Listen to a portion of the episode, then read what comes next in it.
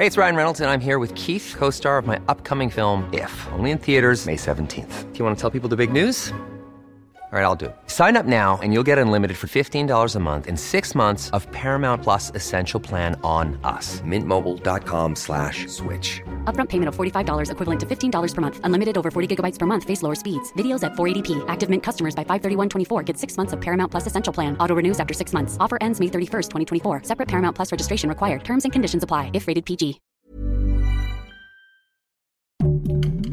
Heraldo Podcast. Un lugar para tus oídos. Magistrade, magistrade. Fíjese Hola, que ando hola. buscando trabajo porque cuando me gradué quiero ser como usted. Bien, J de ser gacha o qué? También. Pues fíjate que qué casualidad, porque el INE ahorita anda contratando para supervisor y capacitador electoral. Ay, pero a las Jotas nunca nos contratan. Pues, ¿qué crees? Que ahora el INE, si formas parte de la población LGBTIQ+, es decir, si eres de la banda Timbiriche, te van a dar Ay. un punto, golosa, un punto Ah, extra como medida de nivelación. ¿Y cuánto pagan en el INE? Cuando te diga, te vas a quedar como nieve de vainilla. ¿Cómo? Congelada y amarilla. ¿Qué crees? Para el cargo de supervisor electoral son 20 mil pesos menos impuestos y para el cargo de capacitador electoral son 15 mil pesos menos impuestos. Uy, no es un chorro, sí me quedé como Pepa de pingüina. ¿Y cómo es eso? Bien congelada, congelada. Ándale y inscríbete, porque recuerda que formar parte como supervisor electoral y capacitador electoral representa ejercer tu derecho político electoral de formar parte de autoridades electorales. Entonces, tienes que competir, porque yo Compito. Pues supongo que una persona que sigue en redes sociales a Lorenzo Córdoba y a Alejandra Bogue le sale pues con alguna facilidad el video cuyo audio acabamos de escuchar. Es mi caso, yo este, tengo el privilegio de gozar de la amistad de Lorenzo Córdoba y de Alejandra Bogue, entonces pues luego me salen cosas electorales y luego me salen cosas queer en el feed del Instagram. Y así fue como descubrí a Ociel Baena, de cuya existencia me enteré el pasado 2 de noviembre. Yo antes de eso no sabía que existía Ociel Baena. Veo de alguna manera que muchas personas a las que sigo, admiro y respeto habían ya escrito sobre ella. He visto además que hizo Gabriela Barkentin en su podcast del país, al habla con Barkentin, un extraordinario episodio con Ociel Baena y, y yo sigo al habla con Barkentin, pero no sé por qué no había escuchado, leído ni visto a Ociel Baena por ningún lado. Y cuando llegó este video a mi feed de Instagram, me llamó mucho la atención ver, digamos, a alguien que, pues digamos, no, no, diría que abrazaba una identidad no binaria, sino diría que abrazaba una identidad maravillosamente jota afuera de un módulo del INE y estaba haciendo, pues básicamente, pues difusión de la cultura electoral y reclutamiento para ser capacitadores y formadores en el próximo proceso electoral, haciendo los chistes más guarros y deliciosos y jotos que uno pudiera imaginarse. Y me pareció muy simpático el video, me pareció muy divertido y se lo mandé a un amigo. Le dije, ya viste esta maravilla, mira qué cosa tan simpática, mira qué gran estrategia del INE, pensé yo, para buscar tener una mayor participación de la población de la diversidad sexual eh, entre los equipos de capacitadores electorales.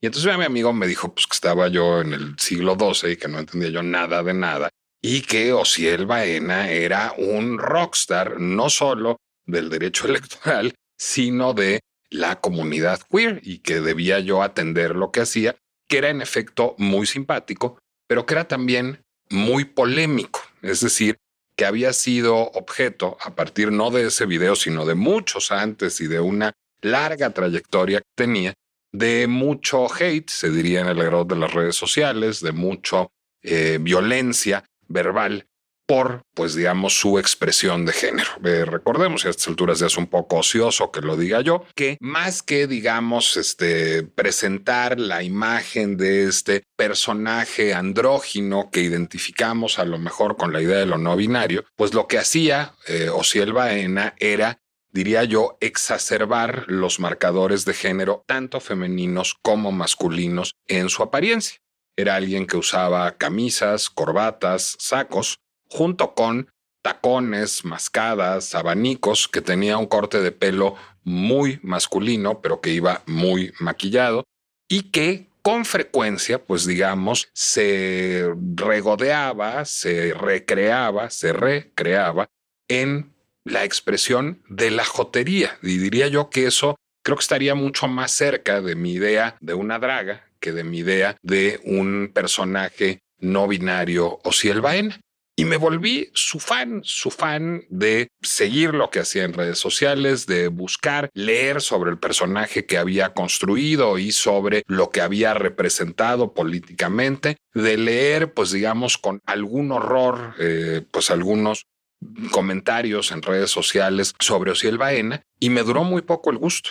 Me duró 15 días el gusto de ser fan de Osiel Baena, a, a partir de seguir lo que hacía en redes sociales. Bueno, pues de pronto me topé una buena mañana en el feed de Instagram con la noticia de su asesinato. Ese asesinato ha sido extremadamente doloroso, como cualquier asesinato, más doloroso porque se trata de una persona a la que muchos admirábamos, pero al mismo tiempo ha sido extraordinariamente polémico y polarizante. ¿Por qué? Porque las autoridades actuaron de manera expedita y su argumentación es bastante sólida y lo que dicen es, aquí hubo un problema de violencia doméstica, un problema de pareja en donde una persona asesinó a otra, probablemente bajo el influjo de las drogas, pero este asesinato se produce a escasos días de que hubiera en el mismo estado de Aguascalientes el asesinato de otro activista de la diversidad sexual a, raíz de expresiones muy violentas, tan violentas como aquellas de las que fue objeto Ciel en redes sociales, de las que había sido víctima también Ulises Nava. Ese precedente pues mueve a suspicacia de manera inmediata. Las familias, tanto de Osiel Baena como de Dorian Daniel Nieves Herrera, su pareja, rechazan la hipótesis de que hubiera habido un problema doméstico y sin embargo no parece haber elementos adicionales para probar que se ha tratado de un crimen de odio.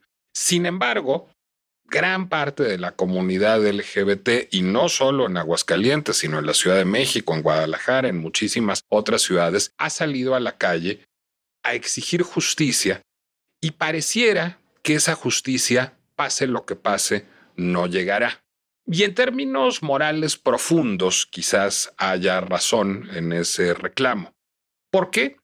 Porque independientemente de lo que haya sucedido entre Osiel Baena y Dorian Nieves, y nunca sabremos exactamente qué sucedió esa noche en ese lugar, lo que hace el caso de Osiel Baena es visibilizar dos cosas o tres cosas.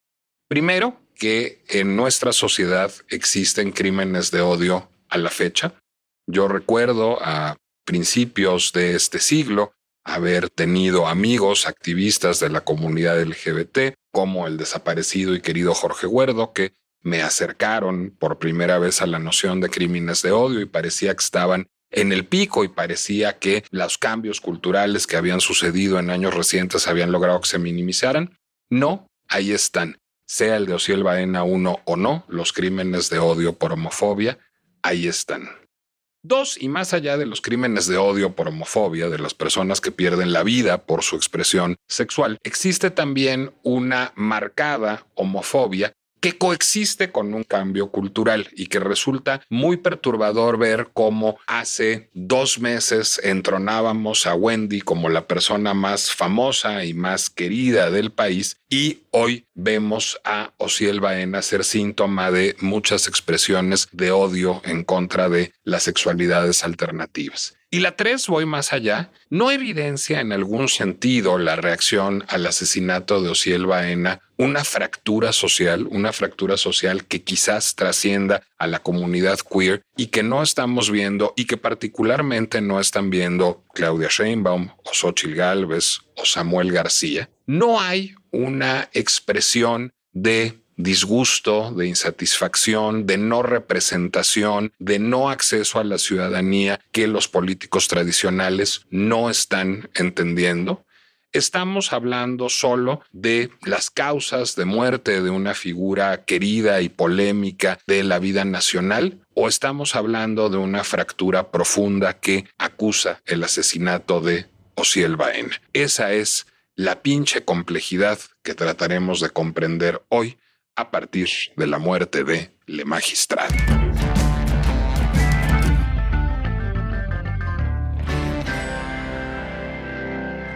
Soy Nicolás Alvarado, me da mucho gusto darles la bienvenida a La pinche complejidad, el podcast de El Heraldo Podcast, en donde los problemas de por sí complejos, y vaya que este lo es, tratamos de complejizarlos todavía más. Y a ver, voy a confesar que en este podcast, en este episodio, vamos a hacer trampa. No es la primera vez que repito un invitado en La pinche complejidad, pero sí es la primera vez que repito un invitado con dos programas de distancia. Hace dos programas estábamos hablando de Acapulco con Guillermo Sorno, que es además de un extraordinario periodista y un querido amigo, un hombre que sabe mucho de Acapulco, pero había opciones a Guillermo Sorno en esa emisión. Se me ocurren dos o tres personas que hubieran sido muy buenos invitados de episodios en la pinche complejidad para hablar de esto. Para mí no había opción de invitado hoy. ¿Por qué? Porque Guillermo Sorno es un extraordinario periodista. Durante muchos años coordinó la maestría en periodismo del CIDE en aquellos tiempos del CIDE. Durante mucho tiempo fue la cabeza editorial de publicaciones tan señeras como Gato Pardo, porque es un reportero de cepa que ha trabajado en todos los medios posibles. Al mismo tiempo, es alguien que no solo asume una identidad gay públicamente de manera muy temprana, sino la problematiza y la piensa de las pocas voces que piensan la diversidad sexual, no desde el activismo, sino desde el periodismo y me atrevo a decir desde el análisis político y la filosofía es Guillermo Sorno. Busquen en Spotify un podcast tristemente descontinuado que se llama El futuro es nuestro, que era el extraordinario ejercicio de Guillermo Sorno por problematizar y complejizar particularmente la identidad gay, pero la diversidad sexual en general. Y porque creo que urge una voz como la de Guillermo en este momento, en un momento en que siquiera, y, empiezo por aquí, Guillermo, por decirte, estamos en un momento en el que siquiera sugerir que la fiscalía ha hecho un buen trabajo y que en efecto pudiera haber habido una riña doméstica de pareja entre Ociel y Dorian, pues es convertirse automáticamente en un monstruo homófobo chovinista que merece morir en la pira. Al mismo tiempo, cualquier, cualquiera, digamos que salga eh, a decir justicia para Ociel, este es un crimen de odio, está finalmente, creo que, alimentando un clima que no conviene a nadie, que está polarizando y que nos hace dudar profundamente del sistema de impartición de justicia, más de lo que ya dudamos, y que sigue alimentando el odio en redes sociales que, pues del que finalmente fue víctima, Ociel Baena, haya sido víctima de un asesinato o no. Entonces, mi pregunta, más allá de la figura de Ociel, que asumo que te resulta simpática, igual que a mí, te resulta relevante, igual que a mí, es en dónde estamos parados y cómo vamos a salir de, pues digamos, yo diría, el atascadero en el que nos tiene, eh, el, el atascadero intelectual y social en el que nos tiene puesto este caso. Quiero decirte que yo tengo un querido y brillante amigo que es un interlocutor frecuente con el que estuve a un tris de pelearme por decir de mi lado que que hubiera habido una riña doméstica y que Dorian hubiera asesinado a Ociel, no le quitaba ningún mérito a Ociel ni estigmatizaba las sexualidades alternativas de ninguna manera y en donde él me acusaba, digamos, de estar perpetrando el mito de la eh, psicología y la sexualidad desbordada de las personas que tienen una sexualidad distinta a la habitual y en donde estaba yo condenando a Ociela a vivir, digamos, en un permanente infierno como víctima de una riña de locas. ¿Cómo sale uno de ese atolladero? Porque de veras no me gusta tener esas conversaciones. Es decir, no son pinchemente complejas, sino son pinchemente deprimentes. Nicolás, muchísimas gracias por invitarme de nuevo a tu podcast. Te voy a contar un poco mi viaje en este, en este caso de Ociel. Es decir, cuando en la mañana del lunes eh, nos enteramos del asesinato, pues obviamente eh, hay un dolor personal y de parte de, mis amigos y de la comunidad que estoy viendo, de, eh, bueno, porque han matado a un personaje súper relevante, un personaje que, como dices tú, subrayaba su condición no binaria, haciendo gala de masculinidad y feminidad en un, en un combo que siempre resultaba súper explosivo y que lo hacía con mucho humor y, con, y de frente a todo el mundo en un estado muy conservador y frente a una institución pública, lo cual era una combinación muy explosiva y muy simpática. Y con contenidos muy solemnes, además, porque hablaba de derechos electorales. Es decir, no, que hablar, no es que hablara de derechos de la comunidad LGBT, hablaba de derecho electoral lo que normalmente apela a unos discursos de hueva y él lograba ser entretenidísimo. Y este personaje, eh, pues aparece muerto un, un, lunes, el lunes pasado, y entonces se convierte en un, en un punto de inflexión para la comunidad porque sentimos que han asesinado a eh, una persona muy pública y que sabíamos que había recibido amenazas eh, y bueno, los que también veíamos sus redes sociales, veíamos que también era motivo de odio de, de, los comentaristas frente a su expresión de género.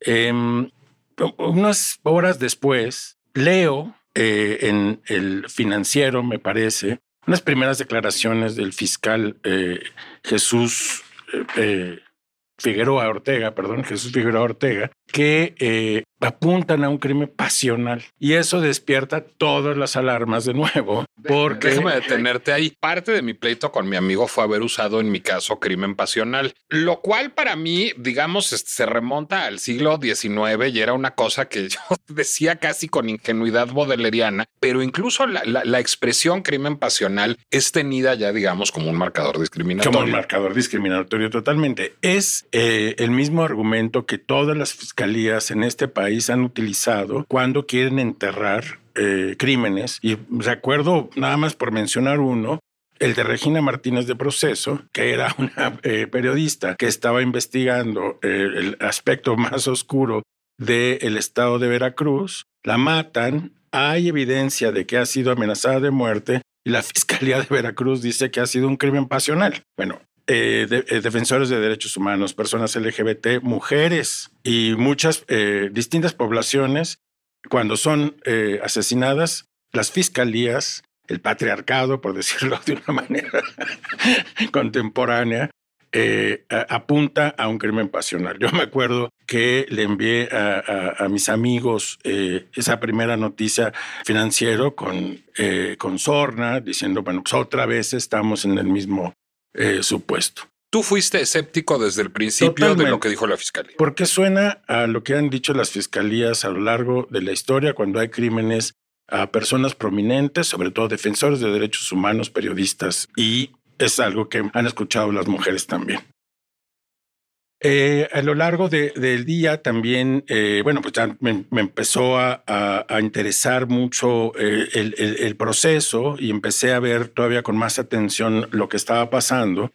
al día siguiente, el fiscal se encarga de dar unas, muchas conferencias de prensa, o sea, se sale a los medios con la misma hipótesis, pero con argumentos un poquito más contundentes. Es decir, ya, eh, ya comienza a hablar de la manera en que eh, había sucedido esa, esa riña entre eh, Ociel Baena y su, pareja, Doria Nieves, eh, la manera en que se, pudo, se pudieron haber infligido eh, navajazos, el daño, como eh, la pareja al, darse cuenta que había matado a Ociel se decide suicidarse. Y no hay evidencia, dice el fiscal, de que el, eh, de que haya habido alguien que se haya metido a esa casa. Las cámaras circundantes no ofrecen eh, ninguna evidencia en este punto y eh, la versión de la fiscalía se sostiene un poquito más. Y Dorian tenía heridas, digamos, en los dedos, como se hace uno cuando sostiene una de las viejas navajas de rasura. Entonces, bueno, digamos, esa hipótesis está, eh, se presenta un poco mejor, pero sigue provocando enormes dudas. Por un lado, la familia niega que haya sido así. No tenemos una investigación suficiente sobre el tipo de relación que tenían eh, Ociel y, Dorian Nieves. Eh, la familia dice que era una relación eh, feliz, que era una relación que tuvieron unas horas antes porque acaban de llegar de viaje. Y bueno, pues eso también provoca eh, un contraargumento. Y por otro lado, hay muchos elementos que eh, las, los activistas aportan para dudar del fiscal. Uno de ellos, por ejemplo, es que el mismo fiscal que ah, llega con una hipótesis tan contundente sobre este asesinato es el mismo fiscal que no pudo resolver el asesinato del activista de Ulises Nava De Ulises en Nava. Aguascalientes, eh, en, junio, julio de- de- de- del año pasado, sí. De este año, perdón. O sea, no, no lo pudo resolver, pero sin embargo, en este caso, eh, lo presenta, eh, o sea, presenta los hechos inmediatamente. El segundo elemento que aportan los activistas es el clima tan profundamente conservador de Aguascalientes. Eh, es un fiscal que, que- que trabaja, eh, digamos, en, en este clima conservador, eh, un, eh, un estado donde el Frente Nacional de la Familia tiene eh, relaciones muy cercanas con, con diputados y senadores de, de Aguascalientes, con los políticos, y también te hace pensar eh, si no hay una presión también eh, de, eh, de otros actores para que este caso se resuelva de esa manera que es un poco insultante. Entonces, pues nos encontramos, eh, no hay más pruebas, es como dices tú, seguramente el fiscal eh, no aportará más. Lo que desespera a la comunidad LGBT es que no se haya eh, agotado la línea de investigación sobre el, los o sea, sobre el odio que existía sobre Ociel Baena y eh, pues nos quedamos un poco como en el filo de- de- del asunto. Es decir, hay algo ahí que queda todavía de manera muy insatisfactoria eh, en, el, en la investigación de- del caso de Ociel. Déjame este, primero recordar una novela que no tiene nada que ver este, ni con el mundo de la diversidad sexual ni con México, pero que me resulta pertinentísimo citar en este momento, que es La hoguera de las vanidades de Tom Wolfe. Creo que retrata muy bien un fenómeno que está sucediendo en este caso. Hay una fractura social, los activistas se sienten agraviados y tienen razón en sentirse agraviados y entonces exigen justicia pues un poco de manera libre. Es decir, esa justicia es una justicia un poco difusa, pero tienen todo el derecho a exigirla cuando ha habido tantos crímenes de odio por homofobia y cuando hay tantas expresiones discriminatorias en redes sociales. Pero eso presiona a la fiscalía a trabajar y a dar resultados. Entonces, en esa presión tiene que salir a dar resultados lo más rápido posible para hacer un control de daños político. Por cierto, han sido responsables en salir a decir lo que han ido a decir. No han salido a decir mamadas como en otras ocasiones. Ha sido razonablemente sensato lo que han ido a decir. Pero entonces, si actúan rápido, aclaro es que no están investigando hasta las últimas consecuencias. Pero si actuaran lento, es aclaro es que no están investigando. Entonces se vuelve, pues digamos, un catch-22. Es decir, no hay manera de salir del problema. Tienen todo el derecho los activistas a presionar, pero entre más presionan, más hacen que tenga que reaccionar la fiscalía y dar resultados. No parece haber verdadera solución a ese proceso, porque te, te- te voy a decir una cosa. La única solución posible es que en efecto haya sido un crimen de odio y que la fiscalía llegue a esa conclusión. Si eso sucede, todo el mundo va a estar triste, pero en paz. Si no fue un crimen de odio, si fue un crimen pasional, llamémoslo una riña doméstica, o si entraron unos asaltantes que les querían robar unos aretes de brillantes que tenía Ociel, no va a haber manera de que la sospecha se radique nunca y lo único que va a hacer es atizar el fuego. Ahí estamos ante un problema, diría Totalmente. yo, O irresoluble. sea, si, eh, como dices tú, si no hay una solución eh, y que apunta hacia el crimen de odio, el crimen, o sea, de un tercero que haya entrado y haya asesinado a les dos, pues Even on a budget, quality is non-negotiable. That's why Quince is the place to score high-end essentials at 50 to 80% less than similar brands. Get your hands on buttery soft cashmere sweaters from just 60 bucks, Italian leather jackets, and so much more. And the best part about Quince, they exclusively partner with factories committed to safe, ethical, and responsible manufacturing. Elevate your style without the elevated price tag with Quince. Go to quince.com slash upgrade for free shipping and 365-day returns. Entonces sí estamos ante un problema que va a dejar muy insatisfechos a la comunidad LGBT. Eh, pero es un problema sistémico, Nicolás, porque es la manera en que nuestras fiscalías han actuado siempre. Eh, Digamos, es la manera en que la Fiscalía de Aguascalientes actúa ahora, pero sí las fiscalías han actuado siempre y entonces hay una desconfianza permanente de parte de todos nosotros frente al actuar de los fiscales y eh, los fiscales se sienten pues amenazados y por supuesto compelidos a tratar de resolver lo más rápido posible el asunto y eh, salir del problema. Pero lo vimos eh, con el caso eh, de Evany. O sea, hemos visto todo con, con casos de feminicidios exactamente el mismo comportamiento, en donde no hay una investigación clara, se llega a las conclusiones rápidamente, luego se tienen que desdecir. Por lo tanto, entiendo de parte de los activistas esta duda permanente de que no se están, no se está investigando verdaderamente y el, el asunto no se va a resolver. Es un problema de la Procuración de Justicia de este país que enmarca el problema específico del caso del magistrado.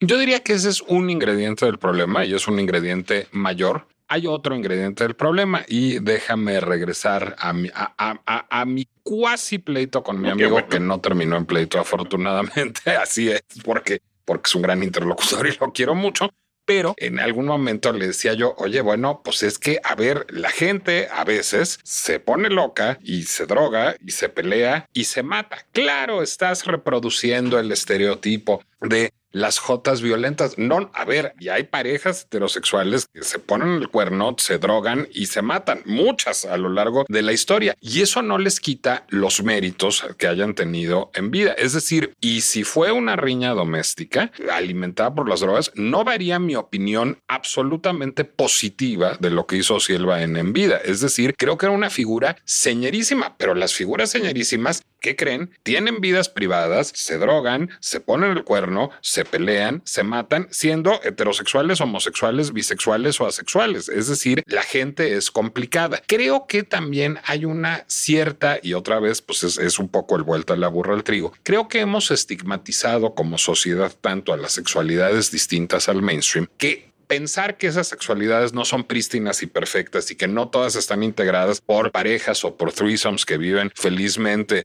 este, cocinando platillas gourmet y, procurándose amor, se vuelve una expresión de homofobia. Y entiendo de dónde viene ese agravio, pero parece también no, tener remedio. Porque, eh, digamos, de nuevo, para utilizar la palabra del patriarcado, piensa que eh, las personas disidentes y las mujeres son, eh, somos personas que no tenemos control de nuestras emociones, que no somos racionales y que por lo tanto somos propensos a los actos violentos y pasionales y por lo tanto podemos matarnos frente a cualquier provocación. Pues es, una... es una mamada, digo, básicamente. Es decir, pues hay muchas personas homosexuales y heterosexuales y bisexuales que tienen buen o mal control de impulsos, no tiene nada que ver con la sexualidad. Pero bueno, esa es, digamos, la cultura en la que vivimos. Yo fui a la marcha em, de, lunes, no llegué a la, en la Ciudad de México, no llegué a la Estela de Luz, eh, desgraciadamente, porque estaba haciendo eh, algo de trabajo, pero sí eh, me alcancé a ir a llegar al Zócalo. De cualquier manera, veía los lives de, de Instagram de algunos amigos y yo veía la furia eh, y podía sentir la furia eh, eh, de, ese momento y la expresión pública de esa furia me parecía sumamente legítima. Hay que decir, Nicolás, que las personas LGBT nos, sí nos sentimos amenazados, aunque seamos más mainstream y, bueno, estemos en los medios o estemos en puestos públicos o estemos en, en, muchos lados públicamente enseñando que no somos este, irracionales y que somos personas que podemos funcionar perfectamente en lo público y en lo privado sí hay eh, una amenaza constante porque hay una mirada también heterosexual sobre nosotros y nos sentimos juzgados constantemente sobre cómo somos, cómo eh, nos comportamos, qué hacemos, qué parejas tenemos, cómo nos presentamos en sociedad, si vamos a los bares, en fin, hay ahí, digamos, una mirada eh, eh, que se siente constante y que, eh, y que por eso creo que funcionan los bares, porque es liberador finalmente estar fuera de esa mirada y ser la persona que eres normalmente. Bueno, sí hay una amenaza, sí hay una amenaza constante, se vive con cierto temor, no sabes si la persona, si tu interlocutor va a tomar a bien tu identidad sexual, tu orientación, tu expresión de género, o lo va a tomar a mal, es siempre, es muy volátil. Y esa furia, digamos, es esa presión constante, vi que en esa marcha estaba liberándose. Déjame ahí decir una cosa, pues yo lo digo cosas provocadoras y me va mal, pero la voy a decir. ¿No será que lo de menos es Ociel. Es decir, es terrible que haya muerto Ociel. Era una figura maravillosa, querida y notable. Por supuesto, hay que seguir todo el proceso de impartición de justicia que haga falta, pero no tenemos que discutir cosas que van más allá del caso específico de Ociel. Es decir, no es finalmente Ociel la gota que derramó el vaso de todo lo que está contenido en términos de, y voy a hablar ahora yo en modernito, la homofobia internalizada esta Es el, sociedad. digamos, es el disparador de, eh, de estos temores y de estas presiones sociales y de esta manera de actuar de tanto las fiscalías como de los activistas de todo el mundo. Lo, que, lo que hace el caso de Ociel es encender la flama de unas ollas que ya de todos modos se estaban calentando porque así, eh, así vivimos en, en, nuestras sociedades. ¿Por qué eh, no hubo una eh, también protesta masiva cuando murió Ulises Nava. Lo de Ulises Nava, eh, bueno, pues ahí claramente eh, hay un asesinato, no hay nada, digamos, que muestre que eh, haya tenido algún problema de pareja y la fiscalía no hace nada. No tenemos todavía al culpable del asesinato de un chico de, de Guerrero que va a una conferencia a Aguascalientes, una conferencia que precisamente organiza eh, Baena, que tiene que ver con liderazgos y, y cuestiones electorales y que y que lo matan. Y déjame decirte otra cosa. Nosotros no nos sentamos a hacer un podcast sobre Ulises Nava. Es decir, el de Ulises Nava fue uno de los tantos crímenes de odio por homofobia que acontecen con alguna frecuencia en nuestro país y que son business as usual. Es decir, lo que, lo que sucede en el caso de Ociel y quiero decirte, digamos, acerca de su figura, la del mar, es que era tan, tan visible por vistoso que era imposible no voltear a mirarlo y que a partir de eso está obligándonos, digamos, quizás sigue ejerciendo ese apostolado desde Ultratumba, obligándonos a hablar de un tema del que no queríamos hablar, lo cual me, me, lleva a otra figura, que es la de Wendy Guevara. Hace unos meses estábamos hablando en este mismísimo podcast, estaba yo hablando de Wendy como una figura que parecía acusar una conquista cultural, es decir, la mujer más admirada y amada del país en ese momento era una mujer trans, pero al mismo tiempo, decía yo, y era admirada y querida por no ser sexualmente viable, es decir,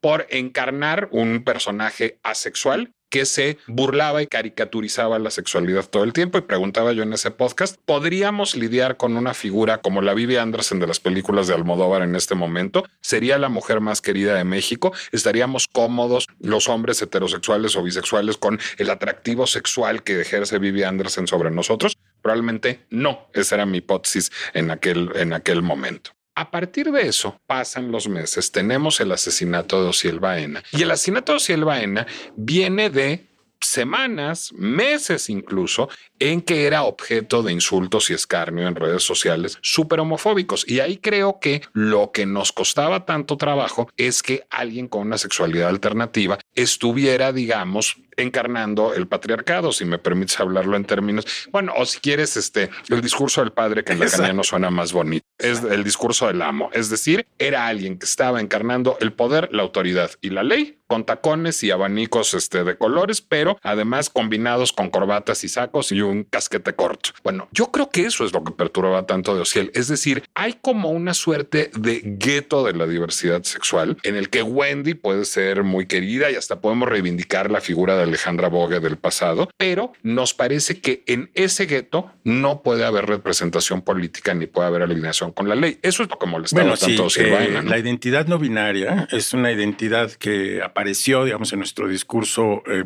recientemente, aunque seguramente, eh, digamos, si lo pensamos para atrás, hay muchas personas que podemos pensar en, en no binarias. Y eh, bueno, pero que un, un poco antes de la pandemia y con la pandemia ya comenzó a, a ser muy clara esta identidad y las personas no binarias hacerse presentes y, y hacerse visibles como Ociel lo hacía de una manera espectacular. La identidad no binaria tiene eh, algunas características especiales, digamos, eh, que son distintas a la identidad trans o a la identidad gay. Y esa identidad no binaria es, eh, te fuerza a pensar el género de una manera todavía más radical, porque incluso hace que tengas que doblar el lenguaje. Hay algo que, que, que las personas no binarias eh, nos, han, eh, eh, nos han pedido, que, se, que uno se refiera a ellas con los pronombres neutros, en inglés they, them, en español eh, le, ellas, y que tengamos que, que, pensar nuestro lenguaje de, un- de una manera eh, especial, de la misma manera en que visualmente los tenemos que pensar y colocar de una manera especial, y, y, no- y nos hacemos todavía muchas preguntas acerca de qué es el género, qué es nuestra expresión de género y quiénes somos. Es decir, ponen en crisis muchas de nuestras concepciones a todos. Y por eso eh, la figura de Ociel era tan explosiva. Pero Wendy Bueno, no nos porque Wendy se, eh, se identifica, o sea, Wendy es eh, una persona trans cuya expresión de género es muy femenina. Pero también por- te parece muy femenina la expresión de género de Wendy. No, es muy femenina la expresión de la Vogue. Bueno, también. No es muy femenina la expresión de Wendy. Sí, pero no, pero Wendy no, no, o sea, en, en- en ese espectro, eh, Wendy me parece eh, en un espectro, digamos, más cercano a, lo femenino, poniendo la boga, digamos, en el extremo, en el extremo final, eh, pero Auxiel en medio. Sí, yo creo que también tiene que ver con a qué se dedicaba. También. Es decir, yo creo que nos parece que una criatura del show business puede ser casi lo que quiera a estas alturas y está muy bien que hayamos avanzado culturalmente así. No nos parece que una persona de la ley y las instituciones pueda hacer lo que quiera y eso es lo que me parece gravísimo. Creo que todo el odio que concitaba Ociel tenía que ver pues, en gran medida con, con- con su elección profesional, ¿no? Y entonces eso también provocaba que eh, desde el propio poder hubiera reacciones en contra. Decir, eh, ella o si él eh, denunciaba eh, lo que le decían diputados locales y diputados federales. Había personas, digamos, en el Congreso de Aguascalientes que se expresaban de Ociel de una manera sumamente despectiva, de la misma manera que había personas en el Congreso federal que lo hacían también. Y, y eso, estamos hablando de personas que tienen una representación popular, fuero y un balcón para poder eh, decir irresponsablemente cosas terribles acerca de, de Ociel. Debo hacerle un homenaje este, que ha estado muy presente en nuestro imaginario hoy a mi maestra Gaby Barkentin, que fue mi maestra de investigación de la comunicación 1 en la Universidad Iberoamericana y que lo primero que hizo cuando llegamos a la Ibero fue darnos a leer el desfile del amor de Sergio Pitol, novela que yo no había leído. Y entonces cuando yo empiezo a leer el desfile del amor, digo, ah, es un whodunit. O sea, en realidad estamos buscando quién fue el asesino y es, y es una novela detectivesca en donde lo que estamos viendo es una investigación y, oh sorpresa, les voy a spoiler el desfile del amor. Nunca se descubre quién es el asesino del desfile del amor y no importa. El proceso de la investigación lleva a descubrir cómo funcionaba el México de los años 40 políticamente, militarmente, sexualmente, económicamente y quién es el asesino termina siendo un poco lo de menos. Me marcó notabilísimamente la lectura de esa novela que siempre le agradecería a Gaby. Creo que conocí el pasa un poco lo mismo. Es decir, ojalá, se descubra quién, qui- quién es el asesino en realidad y si es un crimen de odio se castigue. Y si no es un crimen de odio, podamos estar más o menos tranquilos con la hipótesis de las parejas a veces heterosexuales o homosexuales se pelean y se matan y es lamentable que suceda eso. Y el dolor de las familias debe ser terrible, por supuesto.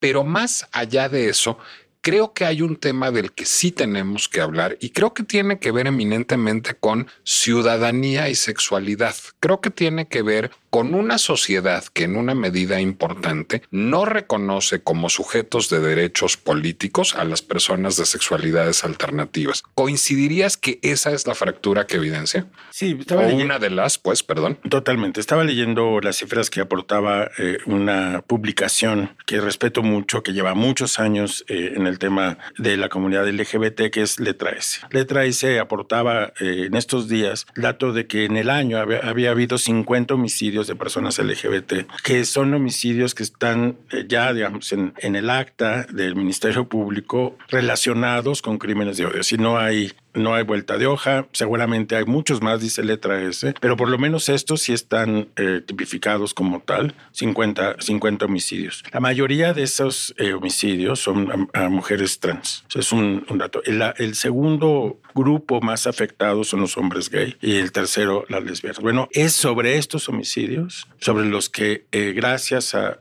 a Ociel, independientemente de cuál sea su caso en particular, son los que tenemos que voltear a ver. Tenemos que voltear a ver a Ulises Nava. Decir, eh, concretamente, cuando también pensaba eh, en si estuviera mi podcast activo, ¿qué, ¿qué, haría? Haría un reportaje sobre Ulises Nava, porque me parece que ahí está también eh, el foco y ahí es eh, más blanco y negro y ahí el fiscal aparecería con una luz no tan favorable. Déjame ir un pasito más allá de la agenda queer para cerrar, porque además el tiempo se está acabando. De alguna manera, lo que pareciera la narrativa política que nos hemos contado en los últimos años es, bueno, pues a partir de la desigualdad, la corrupción y la sordera de los gobiernos de la transición, adviene la 4T, que lo que promete, digamos, es resolver todas esas diferencias y, y tener un modelo de Estado más igualitario y, digamos, más proclive a la escucha. Y entonces, bueno, pues genera un modelo nacionalista revolucionario o clientelar corporativo en donde pues, hay un discurso indigenista fundamentalmente y pobrista y el reparto de muchos, este, muchas prebendas, digamos, a muchos programas sociales. Y esto genera, digamos, un nuevo modelo de Estado o un viejo nuevo modelo de Estado. Los que somos críticos de la 4T y de todo ese modelo, pues lo que sentimos es que lo que está haciendo es clientelizar y corporativizar finalmente a las mismas personas y regresar a un viejo modelo. Pero no tenía, digamos, no parecíamos estar un poco hablando este, en el vacío cuando de pronto me parece que Ociel evidencia que esa fractura sigue presente, es decir, que hay grandes segmentos de la población, este año son este, las personas de la diversidad sexual, pero hace tres fueron las mujeres. Uh -huh. este, y, y, y creo que se irán sumando otros que no se sienten representadas, que no sienten tener agencia ciudadana. Y yo lo que veo con enorme preocupación pues es que no digamos el presidente López Obrador, que está completamente en otra cosa. Pues Claudia Sheinbaum está acarreando masas y este y Xochitl Galvez está bailando en TikTok y Samuel García está echando bravatas. Es decir, no hay un divorcio absoluto de la clase política de la ciudadanía. Bueno, vi a personajes prominentes de la 4T hablando de esto, eh, personas eh, gay, que estuvieron muy activamente eh, tuiteando o poniendo en sus redes sociales. ¿Di quién para reconocerlos? Pues Genaro Villamil eh, en particular, que Correcto. es el, el, director de, del SPR. Del SPR. O sea, Genaro Villamil es un activista LGBT eh, desde hace muchos años, obviamente. Eh, bueno, un periodista reconocido de la revista Proceso y ahora eh, eh, director de, una, de un canal público. Y, alrededor de él a muchas personas LGBT de la 4T presionando para que este caso lo, lo, atrajera la Fiscalía General de la República para poder investigar eh, la hipótesis de crimen de odio. Entonces ahí sí, o sea, no, no veo tan monolítico el tema de la 4T, veo ahí algunas presiones internas. Bueno, el presidente y la precandidata sí no andan no ahí. dijeron nada. No, no dijeron nada, pero bueno, pues dentro, de, dentro del propio Morena había, había tensión y había una voluntad de que se atrajera eh, a la Procuraduría General de la República este asunto. Es decir, tú ves posible que haya, digamos, un diálogo entre estos grandes grupos sociales que no sienten tener agencia ciudadana y alguna expresión del de el poder organizado en partidos políticos. Mientras López Obrador siga en el poder, no. Es decir, porque López Obrador es eh, a, a, él, digamos, todas estas, eh, todo esto lo ve como una amenaza a su propia, eh, a su propio programa. hemos visto cómo ha puesto en segundo lugar el asunto de las mujeres, por supuesto supuesto, eh, se ha discutido poco el asunto de, de, las poblaciones LGBT, etcétera.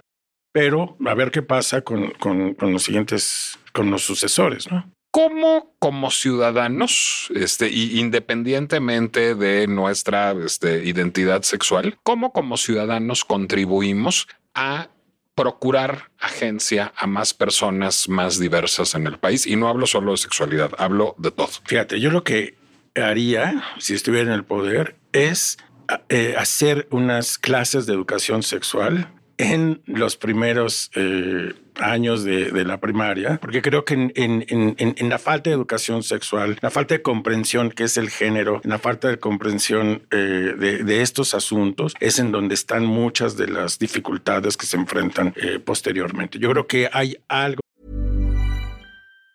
Hey, it's Danny Pellegrino from Everything Iconic. ¿Ready to upgrade your style game without blowing your budget?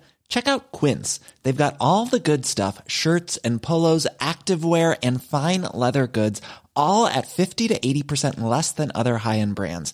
And the best part? They're all about safe, ethical, and responsible manufacturing.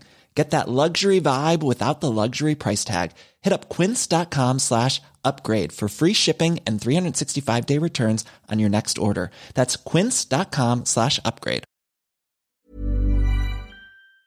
De parte del Estado que puede hacer en materia de educación, que podría resolver muchas de estas discusiones que luego se convierten bizantinas acerca de la esencialización de, del género, en donde las mujeres en el fondo tendrían que estar en la cocina, los hombres en el trabajo y las personas LGBT desaparecidas. Guillermo Sorno, ¿en dónde te podemos seguir en redes sociales y dónde te podemos ver y leer? Estoy en arroba Guillermo Sorno, tanto en X como en Instagram, y estoy en el canal 22 todos los sábados a las siete y media en un programa que se llama Por si las moscas. Y publicas en el país con alguna frecuencia. Público en el país también, sí. Bueno, pero de veras, de veras, de veras, hagan arqueología en Spotify y escuchen El futuro es nuestro. Hay como una decena de episodios más o menos. Sí, hice una temporada de dos episodios y bueno, los escuché recientemente y la verdad es que sí, eh, creo que el enfoque periodístico sobre estos temas es, es una contribución que creo que hay que cultivar. Hace falta un podcast de diversidad sexual como El futuro es nuestro. De veras, se los recomiendo muchísimo. A mí me pueden seguir